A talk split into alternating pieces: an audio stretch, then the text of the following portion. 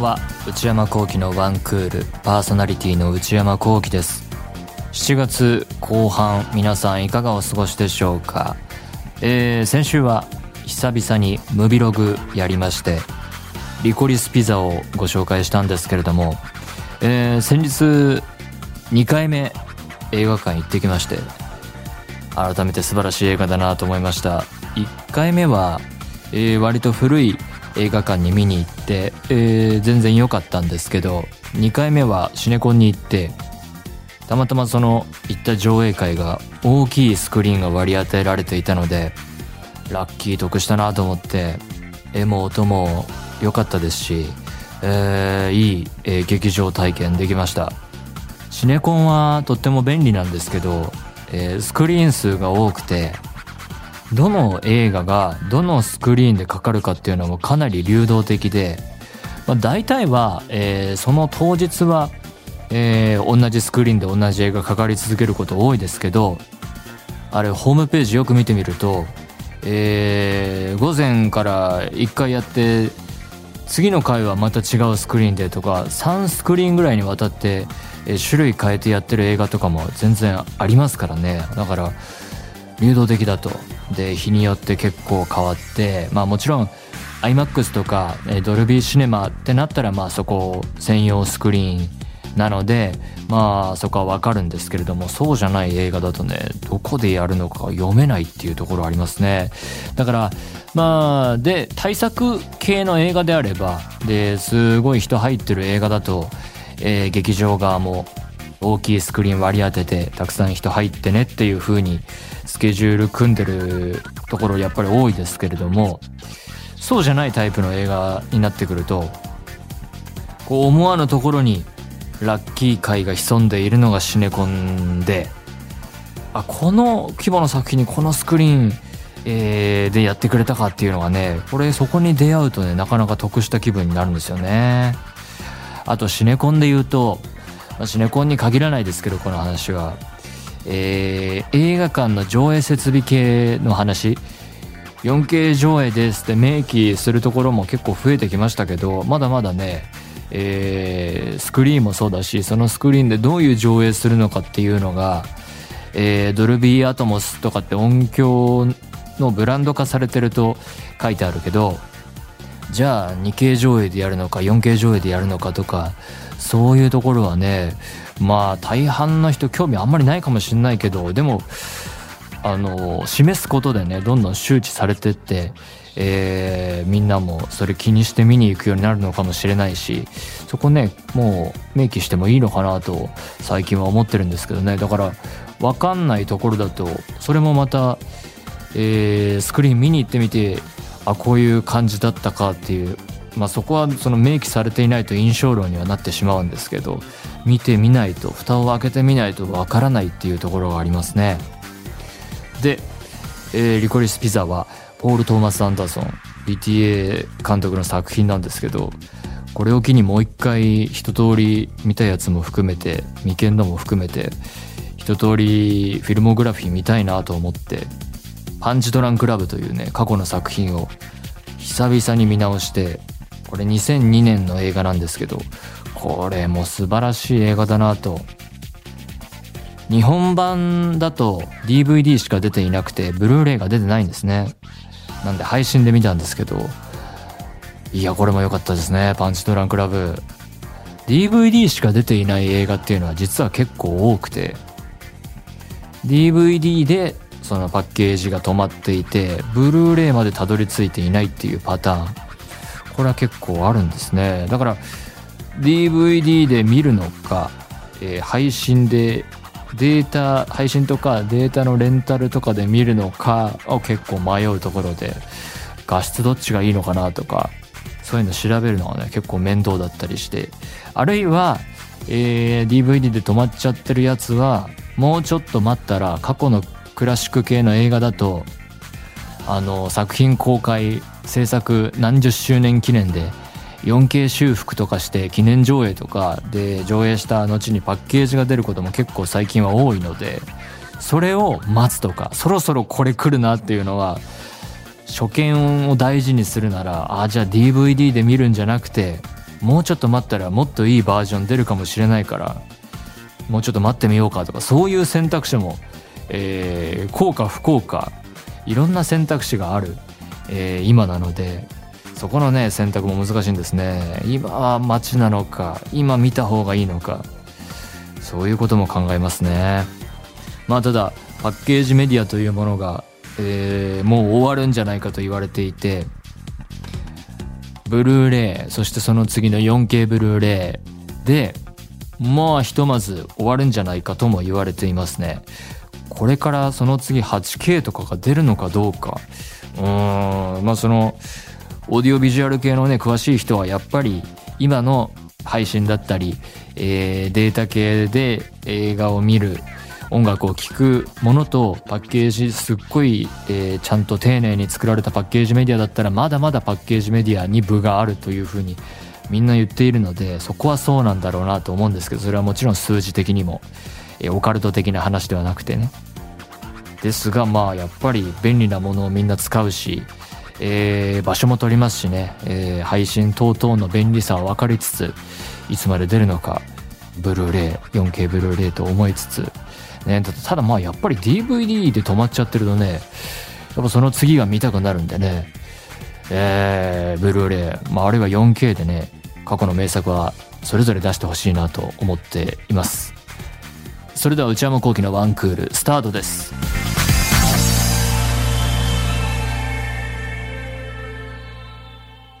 それではお便りを紹介します。ラジオネーム、ゆうなさんからいただきました。23歳女性の方。コウキさんこんにちは。毎週ワンクールの放送を楽しみにしています。先日、高校の入学祝いで買ってもらった財布を約7年ぶりに買い替えました。4月に社会人になり初めての給料。思い出に残る自分へのプレゼントということで、ブランド物の財布を買いました。散々悩んだ挙句選んだものなので、財布はとても気に入っているのですが、その財布の扱い方に少し悩んでいます。というのも、バッグに財布を入れている時に財布を汚したくない、傷つけたくないという思いから、財布を雑に扱えないのです。何か良い方法はないかと考えていたのですが、ここで2018年頃、コウキさんが誕生日に購入された財布をジップロックに入れて持ち歩いていたことを思い出しました。昔ね、本当に最初だけそういう風に使ってたことありましたね。当時はジップロックの財布話を笑って聞いていたのですが、ジップロックとても優秀ですね。便利ですね。まあ、ジップロックに限らず、あのー、閉められる、口が閉められるようになってるビニール袋は何でも使えますからね。今や私も財布はジップロックに入れて持ち歩いています。私は今そういうことはしていません。財布の扱いに慣れるまではジップロック生活を続けたいです。コウキさんは大学生の時にお仕事のギャラがご自分の手に渡ってきたとラジオで話されていた記憶があるのですが、その時は何か思い出に残るような買い物はされましたか？よければ教えていただきたいです。大学生の時そうだったかもしれないな。ギャラ、えー、ずっとこう昔からのものも含めて、えー、自分で一切こうお仕事でもらったお金を使ってこなかったのを、えー、そういうふうに、えー、自分で管理していいということになって、えー、そうやってね、もらった覚えがありますけど、思い出に残るような買い物は全くしてないです。そこで消費の仕方として変わったのは、まあ、本とか CD とか、えー、DVD とか、そういうものがまあ、好きなタイミングで買えるなあくらいで、うん、そんなもんで全然こう、このタイミングで、えー、これを買った思い出の品っていうのはないですね。まあ、強いて言えば、あの、引っ越しいて、えー、そのマンションの賃貸の初期費用とかね、そういうのが大きな買い物だったかなというくらいで、全然こう、思い出に残るような買い物はないですね。で、財布は、えー、昔長い財布を買って、えー、大事に使おうと思って使い始めたんですけど、まあその後ジップロックに入れることもなく普通に使い、その後こう修理に出す機会があって、で、それが結構数週間かかるって言われて、あ、じゃあその間バツナギ必要だなと思って、で、ちょうど安く買えたのでコンパクトな、えー、財布を買って代わりに使おうと思って、それがそのまんまレギュラーに定着し、結局長い財布は全然使わず綺麗にしまって取ってありますね。しかもまたキャッシュレス社会でね、がどんどんその定着し始めた時期と重なったので、全然財布がいらないっていう時代に突入し、もう今やどこでも何でもね、えー、いろんなやり方で財布出さずに払えちゃいますもんね。だからそういうので済ませる機会も増えてきたので、ますます長い財布戻ってこないかもしれないなという感じです。ラジオネーム、のんさんからいただきました。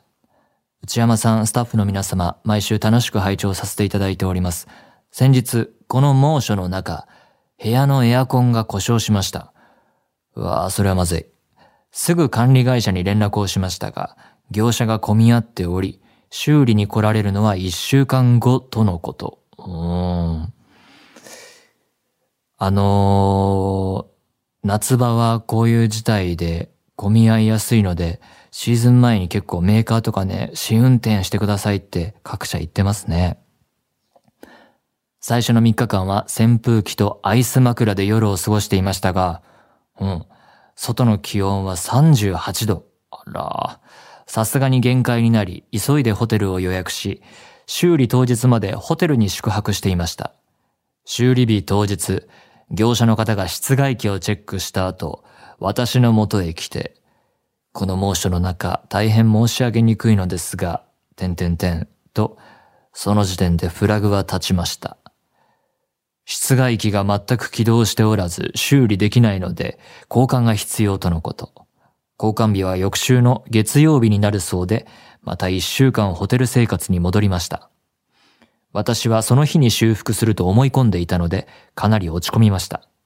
私の過失ではないので、管理会社に賃貸減額や、家賃を減らすってことかな？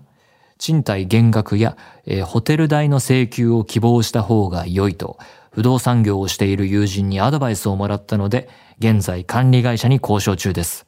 確かにそこはね、えー、要求した方がいいかもしれない。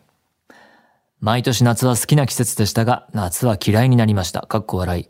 内山さんは夏の辛い思い出はありますでしょうか？毎日猛暑が続いておりますが、どうかお体ご自愛ください。夏の辛い思い出、特に思いつきません。エアコンは、ガンガンつけてますね。もうもはや、生活必需品ですもんね。だから、壊れちゃうとまずいですからね。うん、どっか避難した方が、うん、賢明な判断だったと思いますけど、エアコンは、えー、普通にガンガン活用していて、どれくらい前かな？以前は、つけっぱなしは体に良くない説濃厚でしたよね。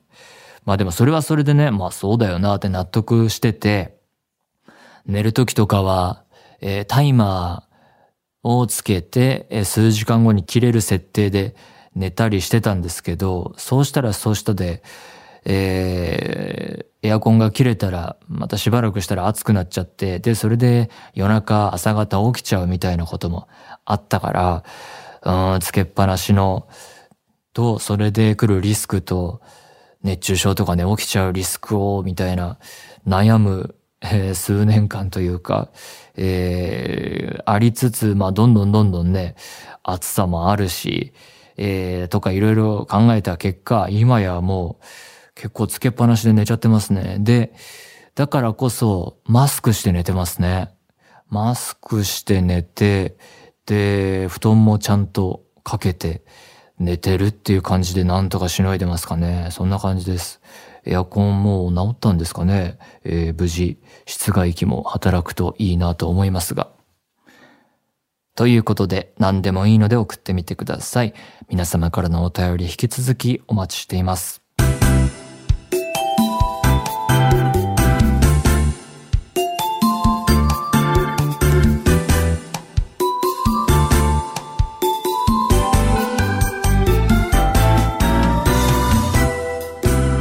内山幸喜のワンクール。内山幸輝のワンクール。続いてはこちらのコーナー。クイズヤングおお始まったえー、このコーナー、新コーナー、初回です。10代から、10代未満から10代、えー、20代前半まで、ヤングの皆さんから、今年32歳を迎える内山聖輝が知らなそうなことをクイズ形式で募集。私が頑張って回答していく新コーナー。もうすでにたくさんメールいただいているようです。さあ答えられるのかどうか。どんな問題が来るんでしょうね、えー、早速じゃあやってみましょうか。えー、ラジオネーム。深夜鉄棒で逆上がりさんからいただきました内山さん、スタッフの皆さん、こんばんは。先日、新しいコーナーが開設されたということで、今年の春、高校を卒業した妹と現在22歳の私で共に問題を考えてみました。二人でご苦労様です。問題です。ピースを閉じて少し曲げてほっぺに突き刺すこのポーズを何と言うでしょうか？半年ほど前に流行ったもので、プリクラや自撮りをするときにやるポーズです。プリクラってまだやってるんですかみんな？えー、最近ではこのポーズを題材にした曲が TikTok で流行っています。ええー、もうポーズが流行っていて、プリクラ自撮りでやってて、題材にした曲までできてる。いつの間にそんなものが、ピースを閉じて、少し曲げてほっぺに突き刺す。ええー、そうね。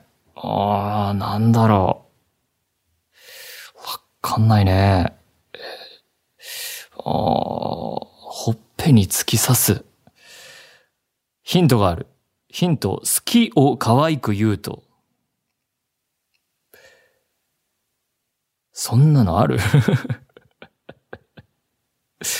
もう初回から何にもわからない。じゃあ正解言ってみましょう。答えは、チュキチュキポーズでした。聞いたことない。開発したのは、なにわ男子の皆さんだそうです。ちなみに今 TikTok で流行っているのは、チュキチュキハリケーンという曲で、巷の女の子たちはこれを踊るそうですよ。結構街も歩いてるんですけどね。誰も踊ってなかったですけどね、僕が歩いた街は。えー、踊れるようになれば流行の最先端に行けると思うので、気になればぜひ調べて踊ってみてください。はあ。なんか画像も、あ、これ写真もつけてくれてるの？顔にこの、なんか絵文字貼って、プライバシーを保護しつつ、写真まででも、送ってもらった写真見てますけど、パッと見は、なんか、 thank you って感じですけどね。そんな新しいポーズっていう感じはしない。お特に。なるほど。盛り上がりましたね。じゃあ、2問目行ってみましょうか。ラジオネーム、サッチーさんからいただきました。内山さんはじめまして。1年ほど前からこのラジオを知り、それから毎週リアルタイムと過去回をポッドキャストで遡っている途中です。ラジオすべて聞き終わってからメール投稿しようと思ってましたが、新コーナーが面白そうと思い我慢できずに送ってしまいました。笑い。私からのクイズですが、最近、インスタや TikTok のハッシュタグで数字を2桁つける若者が多いのですが、どのような意味でしょうか？例、ハッシュタグ00、ハッシュタグ04、ハッシュタグ98。えどのような意味 ?00。あ、これ分かったかもしんないな。これヒントいらないかも。これ分かったかもしれない。えー、青年、生まれた年。よーし、正解。これは分かったね。これ何の意味があるんだろう。えー正解、えー自分の生まれた年、えーの下2桁。私は1998年生まれなので、ハッシュタグ98、内山さんはハッシュタグ90になると思います。はあ。これって何なの？あの、その年齢を、こうアティテュードというかね、その、な、何をアピールしてるんですかね？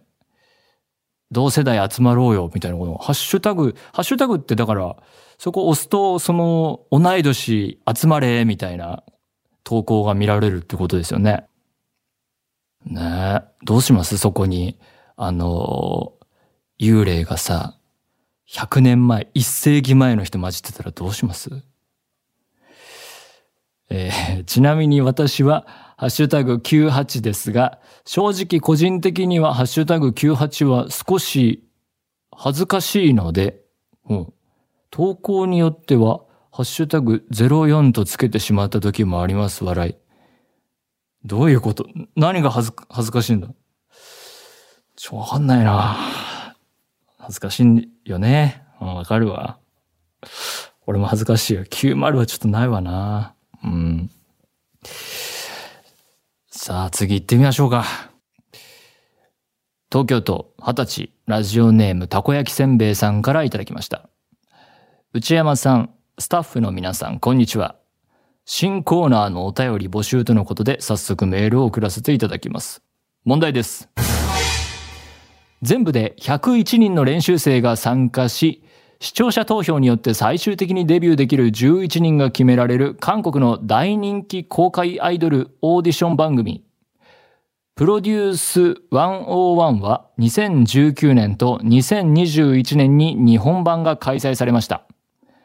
2021年に開催されたプロデュース101ジャパンシーズン2でデビューが決まった11人の男性グループの名前は一体何でしょう？いや、これは普通にわかんないよなうん。でもね、あの、本当にいろんなアイドルオーディション番組多いですよね。本当にテレビザッピングしてても、多分これとは違うやつだと思うんですけど、あなんかやってるなって見たことあるので、もう日本版が韓国で始まって、で、も、もうすでに日本版が2019、21やっていて、で、もうデビューが決まった11人の男性グループの名前。わかんないなヒント。2019年に開催された日本版第1回のグループ名は JO1 です。おー、まあシンプルだね。JO1。じゃあ JO2。正解は INI です。僕たちとあなたがつながり合う、僕たち愛、あなた愛がつながり合うネットワークという意味が込められているそうです。おデビューシングルから2作連続初週売上50万、そんな売れてんの ?50 万枚超え。うわ、すごい。のオリコン史上初の記録を打ち出している大注目のグループです。この機会にぜひ内山さんに、えー INI を知っていただきたいです。50万枚すごいですね。INI は知りました。じゃあ次。ラジオネームハピクルサワーさんからいただきました。大学4年生。内山幸喜さん、スタッフさん、こんばんは。初めてメールを送らせていただきます。担当直入ですが、クイズです。何もないのに体がブルブルってなる瞬間ありますか？いや、ない。私の周りではその現象が起こった時、何と報告するでしょううーん、なんだろうなあ呪い。ヒント、怪奇現象として考えています。あ、近いかもしれない。呪いじゃない。呪いじゃない。えー、怪奇現象系？おーホーンテッドマンション。わからない。正解は、妖怪ブルッティが通ったです。ブルッティーね。ぜひ内山さんも使ってみてください。いやー、勉強になりましたね。えー、っと、一問目が、チュキチュキポーズね。何は男子。あと、ハッシュタグね。これは当てましたね。次が、えー INI。これはシンプルに存じ上げなかったですね。えー最後はね、えーみんな知ってるであろう妖怪ブルッティが通ったということで。いやー、どうでしょう。初回やってみましたけれども、次があるのかないのか、わかんないですね。いやー、でも本当に知らないことがまだまだ世の中にはたくさんあるんだなっていうことを味わいましたね。さあ、2回目があるのかないのか、引き続きこんな感じで、10代、えー10代未満も含め、10代から20代前半、ヤングの皆さんから、えー今、身の回りで、学校で流行っていること、自分たちの世代の常識、自分たちグループでしかやってないことなど、内山幸輝が知らなそうなことをクイズ形式で募集していきます。よかったらヒントもつけてください。以上、クイズヤングでした。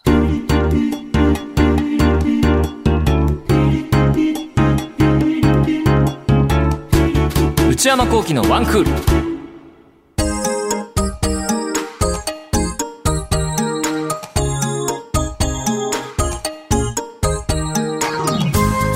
内山幸輝のワンクールそろそろお別れのお時間です。今週は新しく始まったクイズヤングもやってみましたがいかがでしたでしょうか？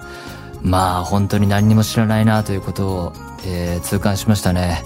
私は最近ご飯を食べながら古い映画のね前紹介したドキュメンタリーを見ていて映画というものが始まった100年以上前に始まったところから白黒映画始まって音がついてそういうこう歴史とかね30年代40年代の映画白黒のものをずっと見てたのでもうなんか違う時代から違う時代のことのクイズを出されてるようなねそんな気分になりました。さあ2回目はあるんでしょうか？皆さんの反響次第ですね。えー、そして内山幸輝オフィシャルノート内山幸輝の踊り場毎週木曜の夜に更新しています、えー最新記事はエッセイの内容です。踊り場公式 TwitterYouTube チャンネルもございますのでそちらもぜひご活用ください。すべてのメールはこちらのアドレスへお願いいたします。one.joqr.net